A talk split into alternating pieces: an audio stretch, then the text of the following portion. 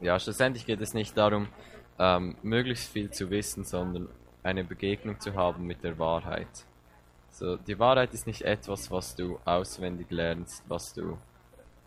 Die Wahrheit ist eine Person, es ist Jesus. Er sagt von sich, ich bin der Weg, die Wahrheit und das Leben. Und schlussendlich geht es um seine, um seine Gegenwart und um eine Begegnung mit ihm, weil er ist die Wahrheit. Es ist nicht ein, ein Teaching, ein, eine Theologie, sondern schlussendlich ist es Jesus selbst und so. Ich liebe diese Un-Worship-Zeiten einfach, weil es so einfach eine Begegnung zu haben mit Jesus in den Zeiten. Einfach sein Leben hinzugeben, ihn anzubeten und zu erfahren, wie, wie seine Gegenwart unser Leben verändert. Das ist so, gut. Yes. Und es ist noch einfacher mit guter Musik wie heute und gestern. So, ja. Ähm, ich bin ich bin aus tiefstem Herzen überzeugt, dass ähm, jeden von euch, wo hier ist, ähm, das Potenzial trägt, wirklich die Welt zu verändern. Ich glaube, was ich so in, in der Anbetungszeit, ein Bibelvers, wo ich ähm, gehört habe vom Heiligen Geist, ist, mit Gott ist nichts unmöglich. Und ich glaube, es ist wichtig, dass wir das effektiv zu glauben beginnen. So. Zu verstehen, dass nichts unmöglich ist. Egal wie groß du träumst, egal wie groß deine Visionen sind, mit, mit dem ist nichts unmöglich. Und ich glaube, dass jeder einzelne von euch, wo hier ist, zwölf Studenten, ich meine, Jesus hat mit zwölf Leuten die Welt radikal verändert. So. Aber ich. Ja. Also das Problem ist, ich bin nicht Jesus. Nein. Aber er lebt in mir. Amen. ist kein Problem, ich bin fast wie Jesus.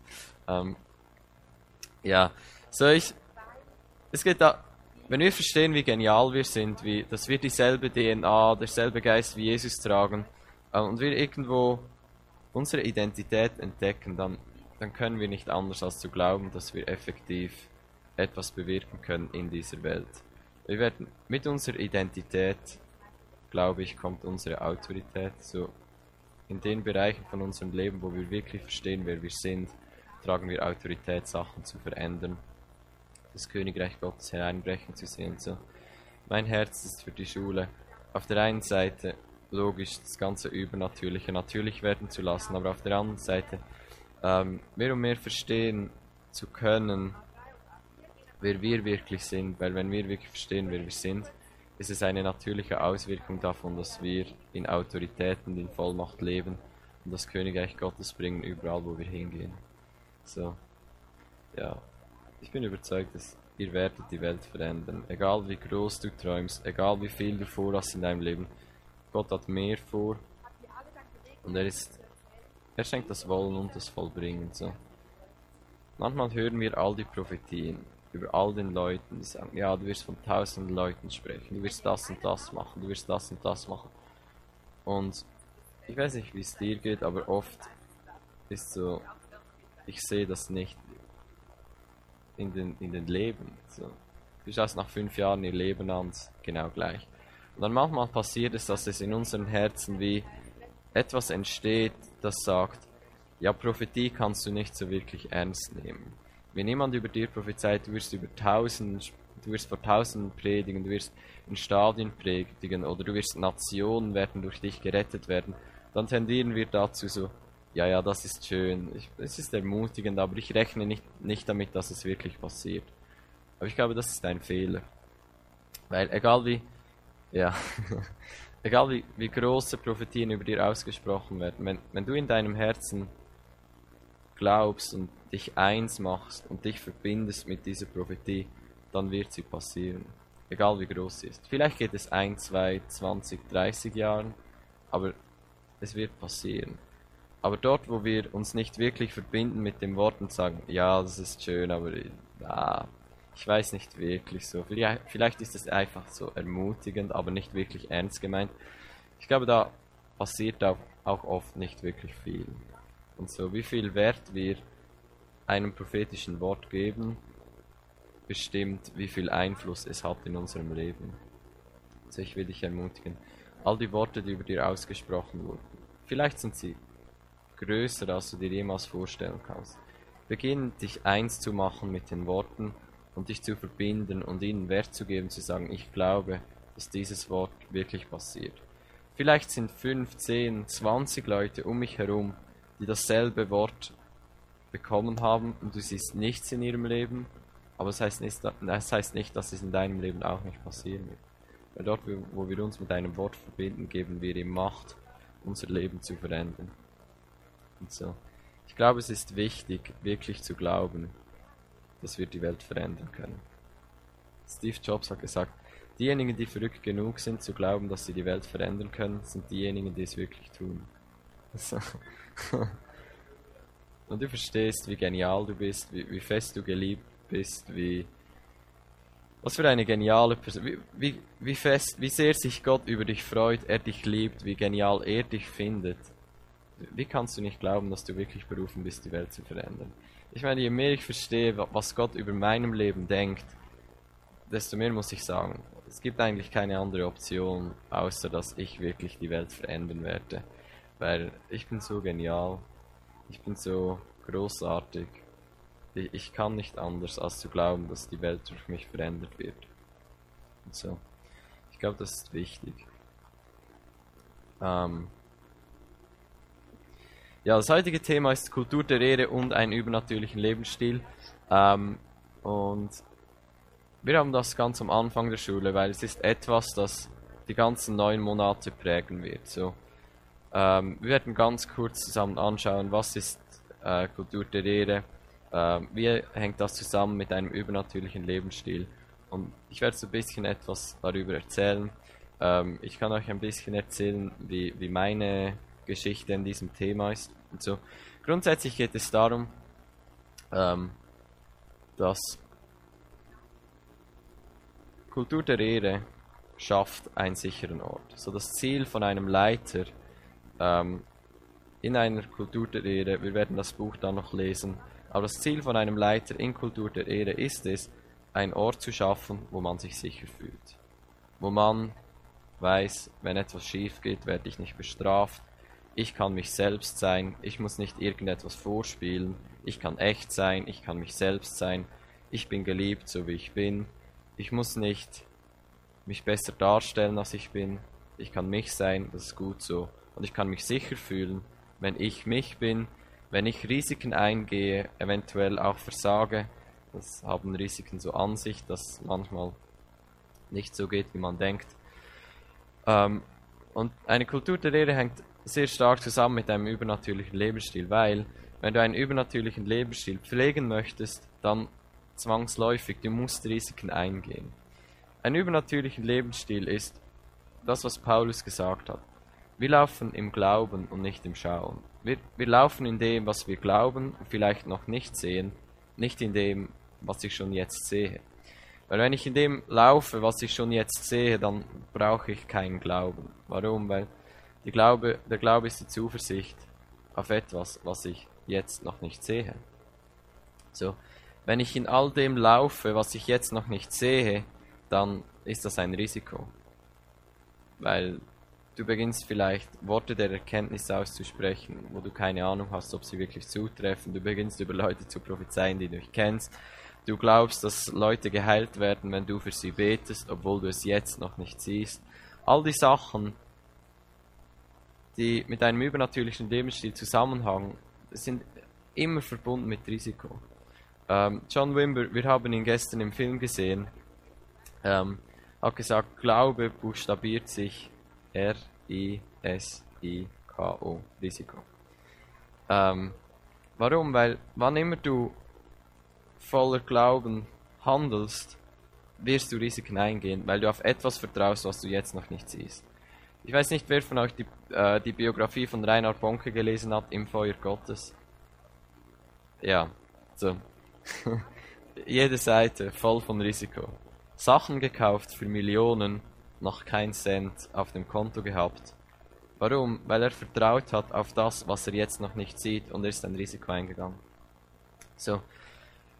Jakobus 2 spricht davon, Glaube ohne Werke ist tot.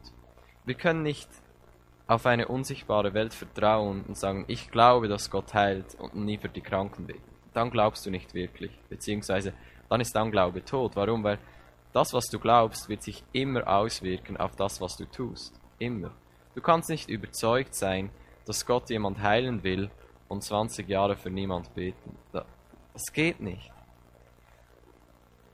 Und so, warum hängt Kultur der Rede so stark zusammen mit einem übernatürlichen Lebensstil? Weil wenn wir in einen übernatürlichen Lebensstil hineinwachsen möchten, dann werden wir Risiken eingehen müssen. Vielleicht geht es dir wie mir und du siehst noch nicht, dass jede Person, für die du betest, wirklich geheilt wird. Ich glaube, dass es Gottes Wille ist, dass für jede Person, die ich bete, dass sie geheilt wird. Ich sehe es jetzt aber noch nicht. So es ist immer ein Risiko, wenn ich für Leute bete. Ich meine, es ist ein kleines Risiko, es ist nicht wirklich ein großes, es kann nicht sehr viel passieren. Ähm, aber es ist schlussendlich ein Risiko, wenn ich, sagen wir, auf der Straße für jemanden bete und es kann sein, dass wirklich nichts passiert. So. In einer Kultur der Ehre wirst du nicht bestraft für deine Fehler. Da wird nicht gesagt, ja, jetzt hast du für den gebetet und da ist nichts passiert, das heißt, du hast einen Fehler gemacht. Wir müssen dich jetzt bestrafen für den Fehler, den du getan hast, oder? Ähm, du hast ein prophetisches Wort weitergegeben, das nicht stimmt. Das ist schlecht und jetzt musst du das und das als Strafe tun, etc. Also in einer Kultur der Ehre kannst du dich sicher fühlen, auch wenn du Risiken eingehst. Ähm, und du gehst Risiken ein, weil du weißt, wenn, ich, wenn es nicht so herauskommt, wie du denkst, wenn etwas schief geht, wenn, wenn du versagst, dann ist nichts passiert. Life goes on.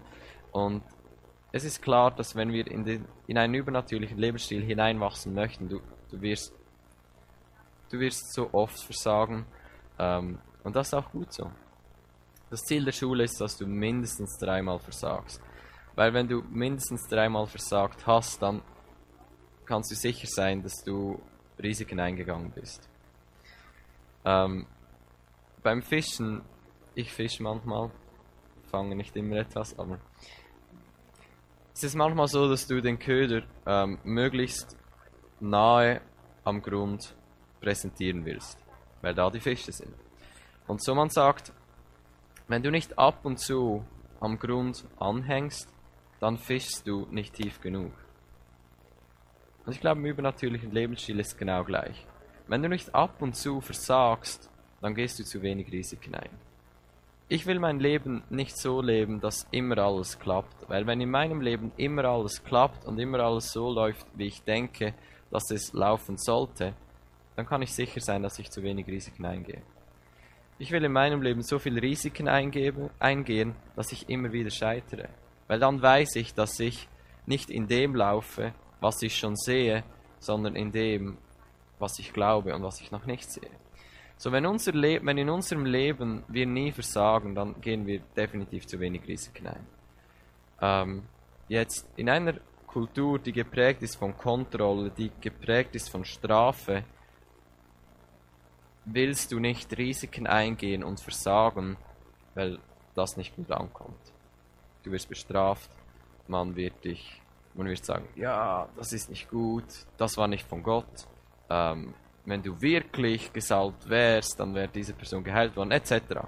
So in einer Kultur von Kontrolle, Manipulation, Bestrafung, willst du nicht versuchen, in einen übernatürlichen Lebensstil hineinzukommen, weil du Angst hast, was passiert, oder beziehungsweise weil du Angst haben musst, was passiert, wenn etwas nicht klappt. So die SLA soll ein Ort sein, wo du dich so sicher fühlst, dass du Risiken eingehen kannst, weil du weißt, du bist geliebt und du bleibst geliebt, auch wenn die Sachen nicht so funktionieren, wie du denkst, dass sie sollten. Ähm, die, ich habe mir mal überlegt, ich glaube eigentlich ist fast jeder Mensch imstande, einen Rückwärtssalto zu machen. Bin ich überzeugt. Ich glaube, das könnte fast jeder. Aber wenn du fragst, wie viele Leute es wirklich können, sind sehr wenige. Ich würde von mir auch nicht behaupten, dass ich es kann, weil ich habe es einfach noch nie probiert. Aber wenn du überlebst, warum probieren es so wenige Leute, ist, weil wenn du versagst, dann tut es weh. und darum versucht es niemand. Und da gibt es zwei, drei mutige Leute, die es trotzdem versuchen und die es ziemlich oft schaffen, aber alle anderen versuchen es nicht wirklich. Nicht, weil sie es nicht könnten, nicht, weil sie nicht das Potenzial oder die Fähigkeit dazu hätten, sondern wenn es schief geht, tut's weh. Und das will man nicht. Und so, warum leben so wenige Leute wirklich natürlich übernatürlich? Nicht, weil sie es nicht könnten, nicht, weil sie nicht dazu berufen sind, nicht, weil sie das Potenzial nicht in sich tragen, natürlich übernatürlich zu leben, sondern weil sie denken, wenn etwas schief geht, dann tut es weh. Und weil ich nicht will, dass es weh tut, probiere ich es nicht aus. Weil solange ich nichts ausprobiere, das ein Risiko ist, trage ich nicht das Risiko, dass es mir irgendwann wehtun wird, weil etwas nicht so läuft, wie ich denke. Aber das ist nicht wirklich das, was ich in meinem Leben will. Und ich glaube auch nicht, dass es das ist, was du in deinem Leben willst. Ich fahre im Winter ab und zu Ski und letzten, im letzten Snow, wir haben von der Jugend hatten wir immer eine Woche ein Wintercamp, ähm, wo wir Ski und Snowboard gefahren sind. Und letztes Jahr, also im Februar, war ähm, Chet Dedden mit uns in diesem Camp. Ich weiß nicht, wer von euch Chet Dedden kennt, aber er hat das Buch geschrieben, Risikofaktor. So, mit seinem Vater zusammen. Ähm, und ich kann euch sagen, er lebt es wirklich. Überall, auf der Skipiste, im Alltag, egal wo. Er liebt den Risikofaktor. Und ich muss dir sagen, unterdessen liebe ich es auch. Ich liebe es, Risiken einzugehen, weil es ist, es tut so gut.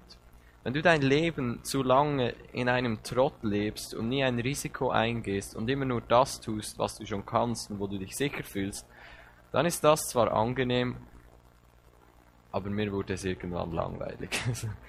ich, mer ich merkte, ich bin nicht dazu berufen, immer nur das zu tun, was ich schon kann, sondern eigentlich will ich mehr und mehr entdecken, was für was Jesus bezahlt hat und was ich hineinstehen kann und den Himmel auf die Erde bringen kann.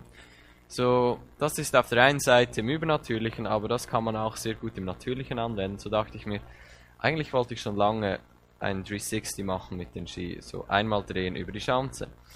Aber dort, wo wir Skifahren waren, da hat es nur Chancen gehabt, die, wenn die Landung war wirklich hart. Und so dachte ich, ah, ich, ah, und sie waren groß, die das, mh, hm, ja, ich weiß nicht so wirklich. Und ich machte es nicht. Vielleicht zwei oder drei Jahre dachte ich immer, ja, das, aber ich, ich machte es nicht. Und dann äh, waren wir mit Chat am Fahren und Chat wollte immer außerhalb der Piste fahren, wo es Tiefschnee hat. Und also fuhren wir außerhalb der Piste und irgendwann dachte ich, hm, außerhalb der Piste ist es weich. Wenn du landest und du stehst in 360 nichts, dann viel passiert nicht. So dachte ich mir, hm, ich könnte ja den 360 ausprobieren außerhalb der Piste, weil wenn ich dann stürze, tut es nicht wirklich weh. Ähm, also fuhren wir runter, wieder hoch und dann war das so eine kleine Chance, dachte ich, ja, perfekt, oder? Fuhr drüber und machte den 360 zum ersten Mal, habe ihn nicht so wirklich ganz gestanden, aber es hat auch nicht wehgetan. ähm, das zweite, zweite Mal ging und dann getraute ich mich auch auf der harten Piste 360 zu machen und es ging.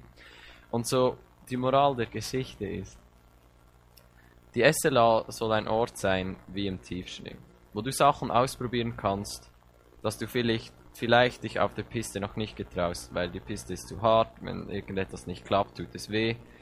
Aber die SLA soll ein Ort sein, wie ein Spielplatz, wie eine Hüpfburg, wo wenn irgendetwas schief geht, tut nicht weh, ist kein Problem, wir alle sind am Lernen. Und wir können einfach mutig sein, Dinge ausprobieren, Risiken eingehen, Sachen machen, wo wir nicht wissen, wie sie herauskommen, nicht mal wissen, wie gut sie ankommen bei den anderen. ist manchmal auch ein Risiko, wenn du Sachen machst und nicht weißt, wie gut sie wirklich ankommen bei den anderen. Und einfach soll ein Ort sein, wo du Dinge ausprobieren kannst, damit du sie irgendwann machen kannst auf einer harten Piste. So, wenn du durch die SLA gehst, neun Monate lang, und dein Ziel ist es, möglichst nie zu versagen und möglichst nur Sachen zu machen, die du weißt, dass sie klappen, dann ist das Ziel nicht wirklich erfüllt worden. Die SLA soll ein Ort sein, wo du proaktiv Risiken eingehst, Dinge versuchst, die du noch nicht kannst, die du dich noch nie getraut hast, die du nicht weißt, wie sie herauskommen. Warum? Weil nur so können wir wachsen. All die Profi-Snowboarder und Profi-Motorradfahrer, ähm, die crazy Sachen über die Schanze machen, weißt du, wie die üben? Die üben nicht mit der Schanze, wo es hart ist. Die springen mit dem Motorrad in so Schaumstoff, in so ein Bad voll Schaumstoffwürfel. Danke. Warum?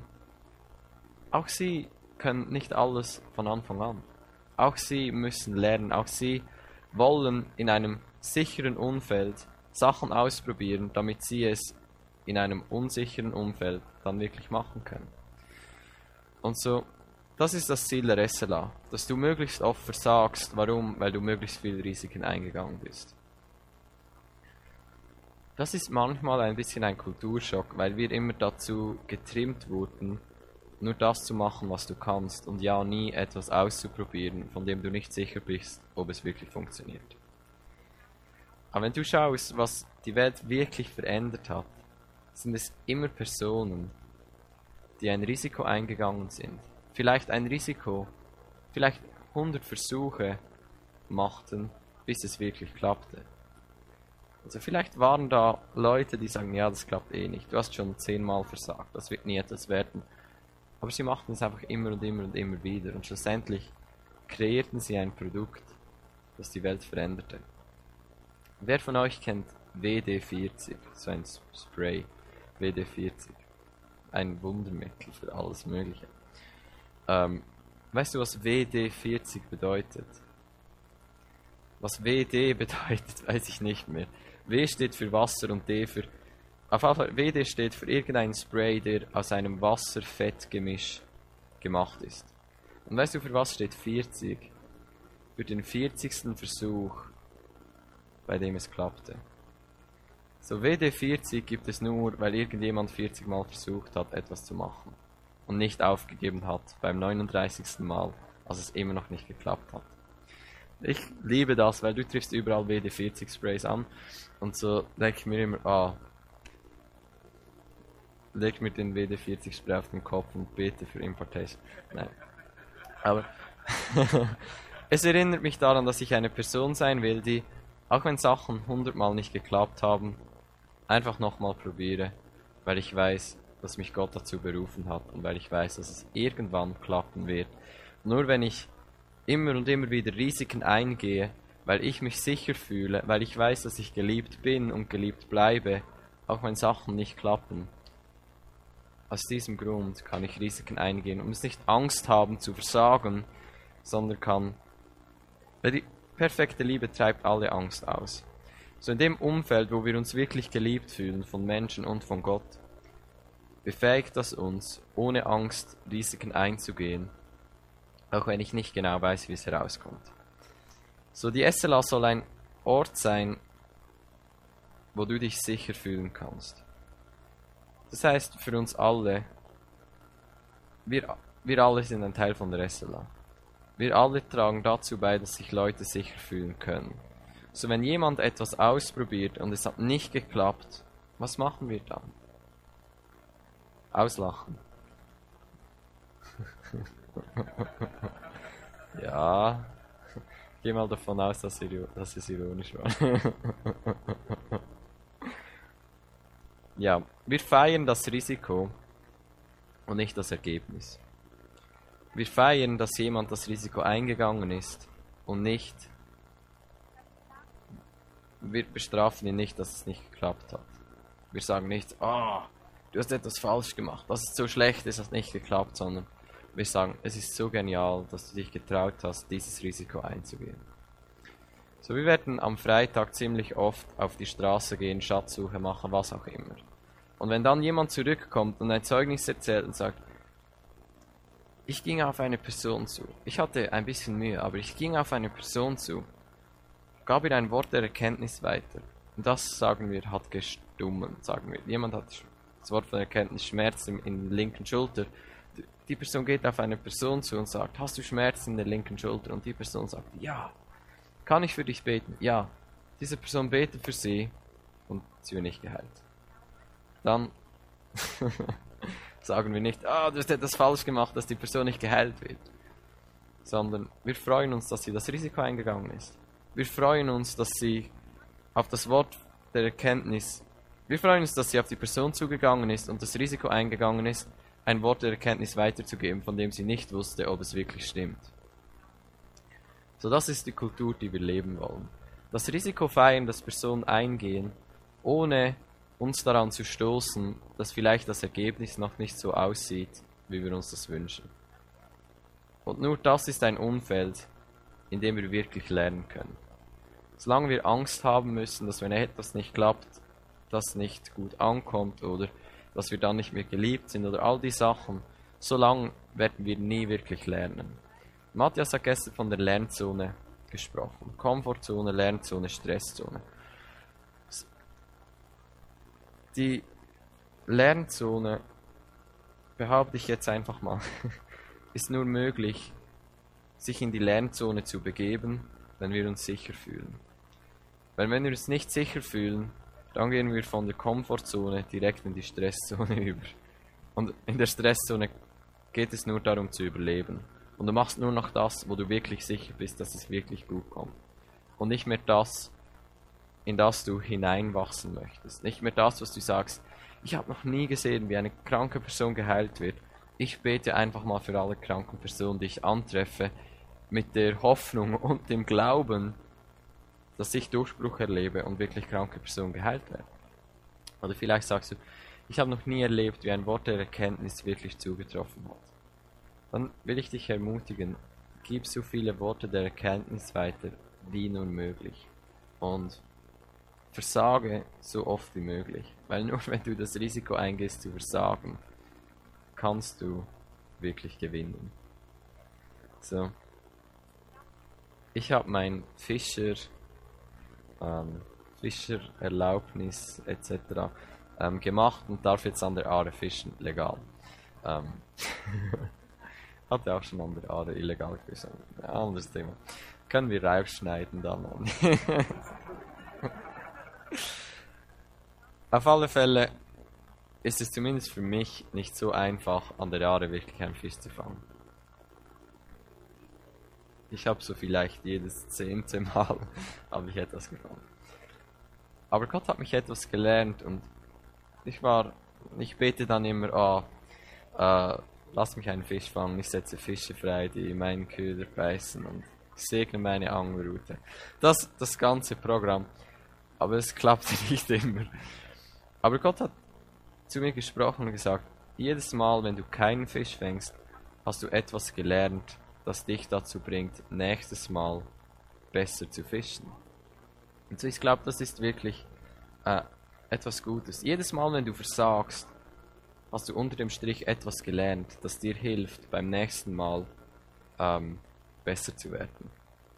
Jedes Mal, wenn du ein Wort der Erkenntnis weitergegeben hast, das nicht gestummen hat, kannst du daraus lernen, kannst du aus deinen Fehlern lernen und das nächste Mal besser zu sein. Ich glaube, wir lernen aus nichts besser als aus unseren Fehlern. Weil gerade bei prophetisch, gerade bei den prophetischen Sachen, du hast vielleicht, man, oder ich sag's wie bei Memes, ähm, da du fragst den Heiligen Geist, oh, gib mir ein Wort der Erkenntnis, okay. Dann kommen Eindrücke und ganz ehrlich, ich kann dir auch nicht genau sagen, welche sind von Gott und welche nicht. Aber ich kann es ausprobieren. Und dann merke ich, der war nicht von Gott, weil der hat nicht gestummt. Und der war von Gott, weil der hat gestummt. Und so kann ich mich immer besser lernen, welche Eindrücke sind wirklich von Gott, welche Eindrücke, die sich so und so anfühlen oder so und so ähm, ich sie höre oder sehe, sind die, die von Gott sind. Aber vorausgeht, dass ich das Risiko eingehe, dass gewisse Eindrücke nicht von Gott sind und aus meinen Fehl Fehlern lernen kann. Wir, wir müssen an den Punkt kommen in unserem Leben, wo wir sagen, ich will möglichst viele Fehler machen, weil ich daraus möglichst viel lernen will. Und so, Winston Churchill hat mal gesagt, Erfolg ist von, von Fehler zu Fehler oder von Misserfolg zu Misserfolg zu gehen, ohne deine Leidenschaft zu verlieren. Und das hat etwas Wahres. Weil, ich will dich nicht enttäuschen, aber ich kann dir garantieren, dass nicht jede Person, für die du betest, von Anfang an geheilt wird. Meine, wenn es so ist, leg mir die Hände auf, bete für mich, ich will das auch. Aber die Chance besteht und ist sogar relativ groß, dass nicht von Beginn an jede Person wirklich geheilt wird. Aber das ist auch kein Problem, weil du wirst so viel lernen durch Sachen, die nicht klappen, die dir helfen werden, besser zu werden, besser zu verstehen, wie wirkt der Heilige Geist durch mich, wie nehme ich seine Gegenwart wahr, wie funktioniert das und das. Und es wird dich schlussendlich befähigen, noch besser zu sein, als vielleicht, wenn von Anfang an alles so geklappt hätte, wie du es denkst. Ähm es geht darum, wie Jesus sagt, wenn ihr nicht wertet wie die Kinder, könnt ihr nicht in das Himmelreich kommen. Matthäus 18, Vers 3 steht, wahrlich, ich sage euch, wenn ihr nicht umkehrt und wertet wie die Kinder, so werdet ihr nicht ins Himmelreich kommen. Was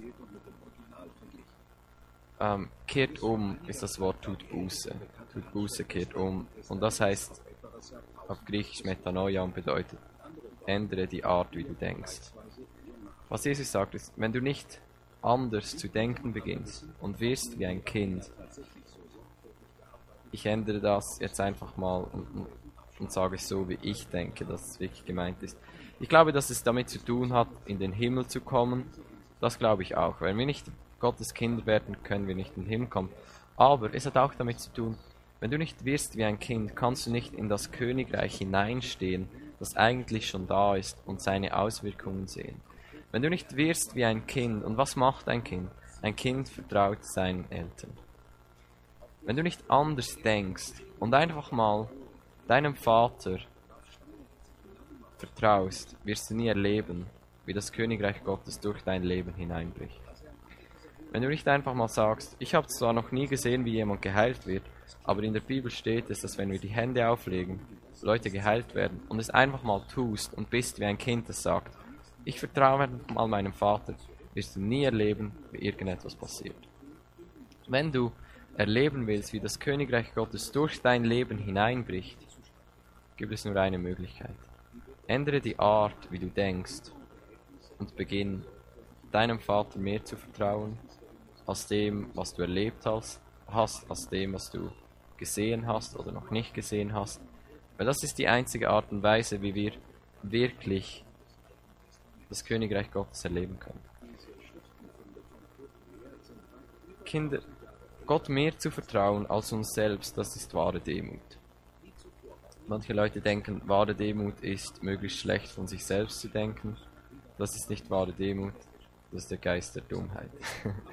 ähm, wahre Demut bedeutet, so von dir selbst zu denken, wie Gott von dir selbst bedeutet, und Gott mehr zu vertrauen aus deinen Erfahrungen und dem, was du glaubst.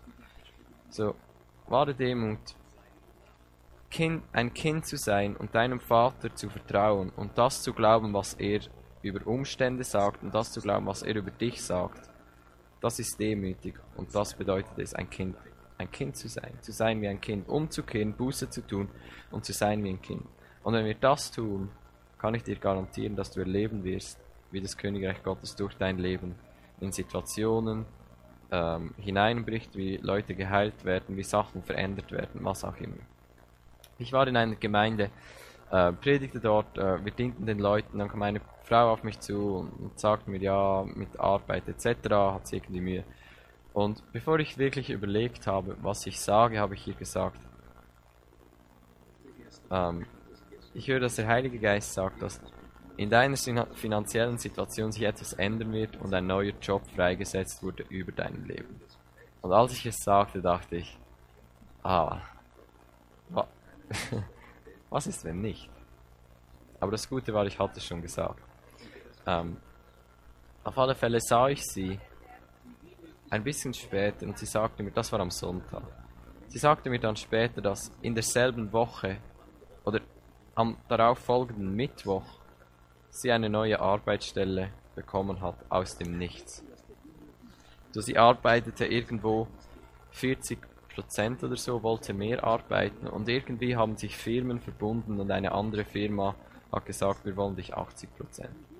So, für sie war das perfekt, hat natürlich auch mehr verdient. Und für mich war es ein guter Lernprozess, weil manchmal musst du einfach sein wie ein Kind und dem mehr vertrauen, was Gott sagt über eine Situation, als was du vielleicht denkst. So, ich, hab, ich hatte schon oft mit Leuten zu tun, die länger keinen Job gefunden haben, hatten. Und ich dachte mir so, oh, was ist wenn, ja, ich meine, ich hatte das schon gesagt dann, aber was mich ein bisschen beunruhigte. Sag mir, was ist wenn, ich meine, ich kenne einige Leute, die nicht so einen Job kriegen. Was ist, wenn das bei ihr auch so ist und dann meinen Worten etc. Auf alle Fälle entschied ich mich und dachte, ah, weißt du was, ich vergesse das einfach, wenn es nicht stimmt. So what? Aber es hat gestummt und ich glaube, wenn wir, wenn wir prophetisch etwas aussprechen, löst das etwas aus. Ich weiß nicht, ob die Frau den Job bekommen hätte, wenn sie nicht das prophetische Wort bekommen hätte, das das ausgelöst hätte. Auf alle Fälle geht es darum, vor allem auch in Prophetie, weil Prophetie siehst du nie, Prophetie geht in die Zukunft, so du weißt nie, kannst dir nie sicher sein, 100%, weil du es nicht mit deinen physischen Augen sehen kannst, was du über diese Person prophezeist. Aber wenn du es sehen kannst, ist es keine Prophetie. So, wie können wir in Prophetie wachsen? Geh ein Risiko ein. Mach etwas, gib ein Wort weiter, wo du nicht sicher bist, ob es wirklich eintrifft. Und dann wartest du und schaust, was passiert. So kannst du wachsen. So. Es ist wichtig, dass wir zu Kinder werden, die einfach mal ausprobieren. Wie viele Kinder gibt es, die ohne Stützräder fahren können beim ersten Versuch? Ich kenne keins. Warum? Es geht nicht darum, dass du alles beim ersten Mal perfekt kannst. Es geht darum, dass du in etwas hineinwächst und mehr und mehr dahin wächst, indem du ein Risiko eingehst. Und das Risiko eingehen kann bedeuten, ich lasse meine Stützräder auf der Seite und fahre einfach mal. Und vielleicht fällst du hin, aber wenn du, es, wenn du in einem sicheren Umfeld fällst, ist es nicht wirklich schlimm. Tut dir vielleicht nicht mal weh. Und das ist das Ziel an der SLA. So, was ich mit euch machen möchte, ist, wir wollen einfach mal ein bisschen mutig sein. Ähm, einfach mal etwas ausprobieren, wo wir nicht sicher sind, ob es wirklich funktioniert. Ähm, das hilft uns allen. Das ist ein guter Prozess, auch mal zu versagen, weil ganz ehrlich zu versagen, das ist wunderbar. Es hindert dich daran, stolz zu werden. Wirklich. Ich habe schon so oft versagt, so oft Worte weitergegeben, die nicht gestummen haben. Ich habe nicht mehr viel Stolz in mir. ähm, so, was wir machen wollen ist, wendet euch immer ähm, so am Tisch ähm, aneinander zu und dann fragt den Heiligen Geist, wie der Name ist von der Großmutter von dieser Person. Vermutlich weißt du ihn jetzt noch nicht. Ähm, und falls du ihn schon weißt, dann nimm irgendetwas anderes. Aber ich glaube, niemand kennt vom anderen den Namen der Großmutter, oder? Sehr gut. Also, frag den Heiligen Geist kurz und im Prophetie ist am einfachsten, wenn du einfach das Erste nimmst, das dir in den Sinn kommt. Und denk daran, es ist wichtig zu versagen. Es ist wichtig, ein Risiko einzugehen und einfach mal zu versuchen. So das Beste, was passieren kann, ist, wenn natürlich du den Namen direkt richtig hast. Das zweitbeste ist, wenn du ihn nicht richtig hast. Und das schlechteste ist, wenn du nicht einmal einen Namen sagst. so. Also frag mal den Heiligen Geist ähm, und nimm einfach der erste Name, der dir in den Sinn kommt. Let's go. Werdet den Namen weitergeben, der gestummen hat. Wer sagt einen Namen, der wirklich gestummen hat? Ihr beide. Beide habt den Namen herausgefunden. Beim ersten Versuch oder Erster Versuch.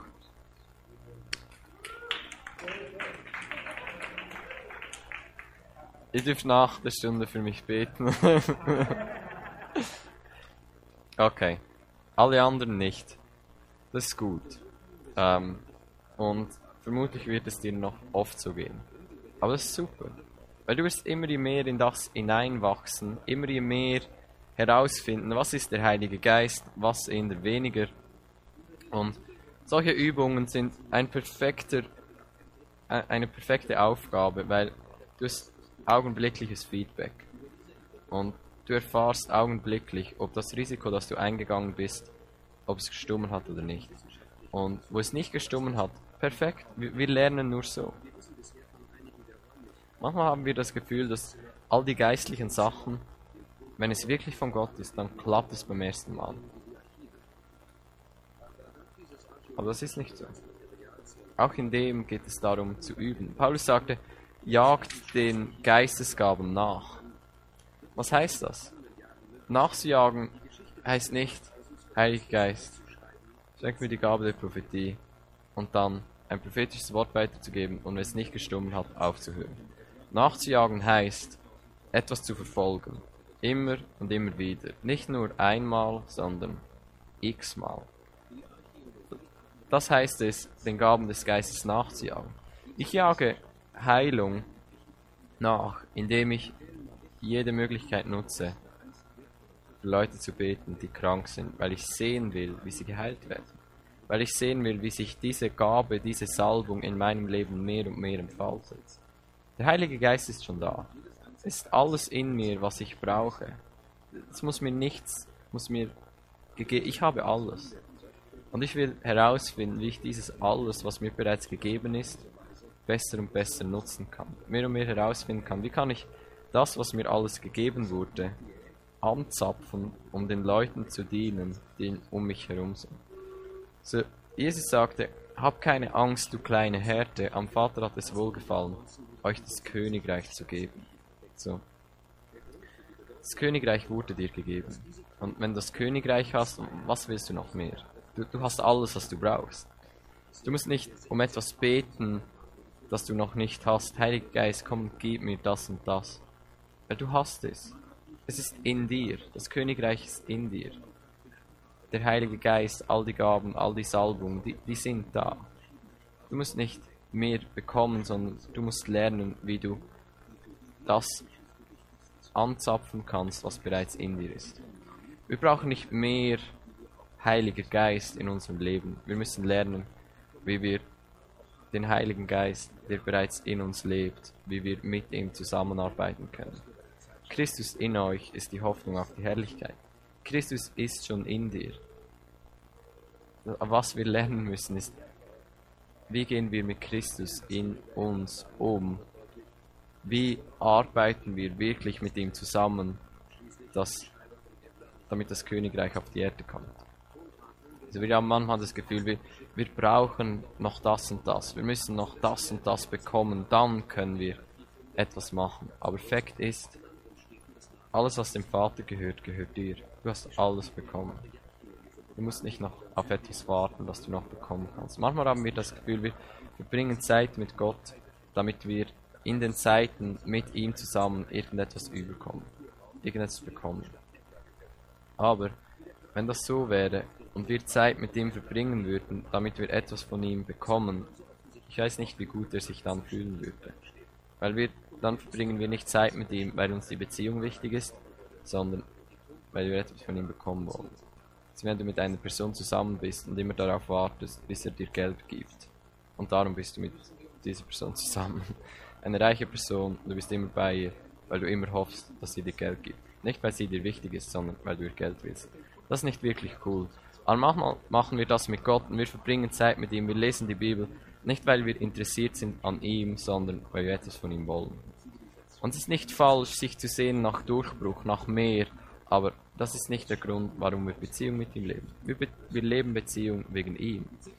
Und wenn wir Beziehung mit ihm leben, dann ist ein guter Nebeneffekt davon, dass wir mehr und mehr verstehen, was uns bereits gegeben wurde. Es ist nicht so, dass wir etwas überkommen, das wir noch nicht hatten. Es ist so, dass wir besser und besser verstehen, was uns bereits gegeben wurde. So. Auch in der Zeit, wir, es ist, ich glaube, es ist absolut wichtig, dass wir unser Herzen an dem Punkt behalten, wo wir hungrig sind, wo wir uns sehnen nach mehr, wo wir nicht zufrieden sind mit dem, was wir haben, wo wir sagen, ich will Risiken eingehen, weil ich will mehr, ich will mehr sehen, wie das Königreich Gottes durch mein Leben hineinbricht. Aber es wäre falsch, Zeit mit Gott zu verbringen, weil du etwas, nur weil du, oder mit der primären Absicht, dass du etwas von ihm bekommst. Ich glaube, Zeit mit ihm zu verbringen, sollten wir tun, weil wir ihn lieben, weil wir interessiert sind an ihm und nicht, weil wir etwas von ihm bekommen wollen.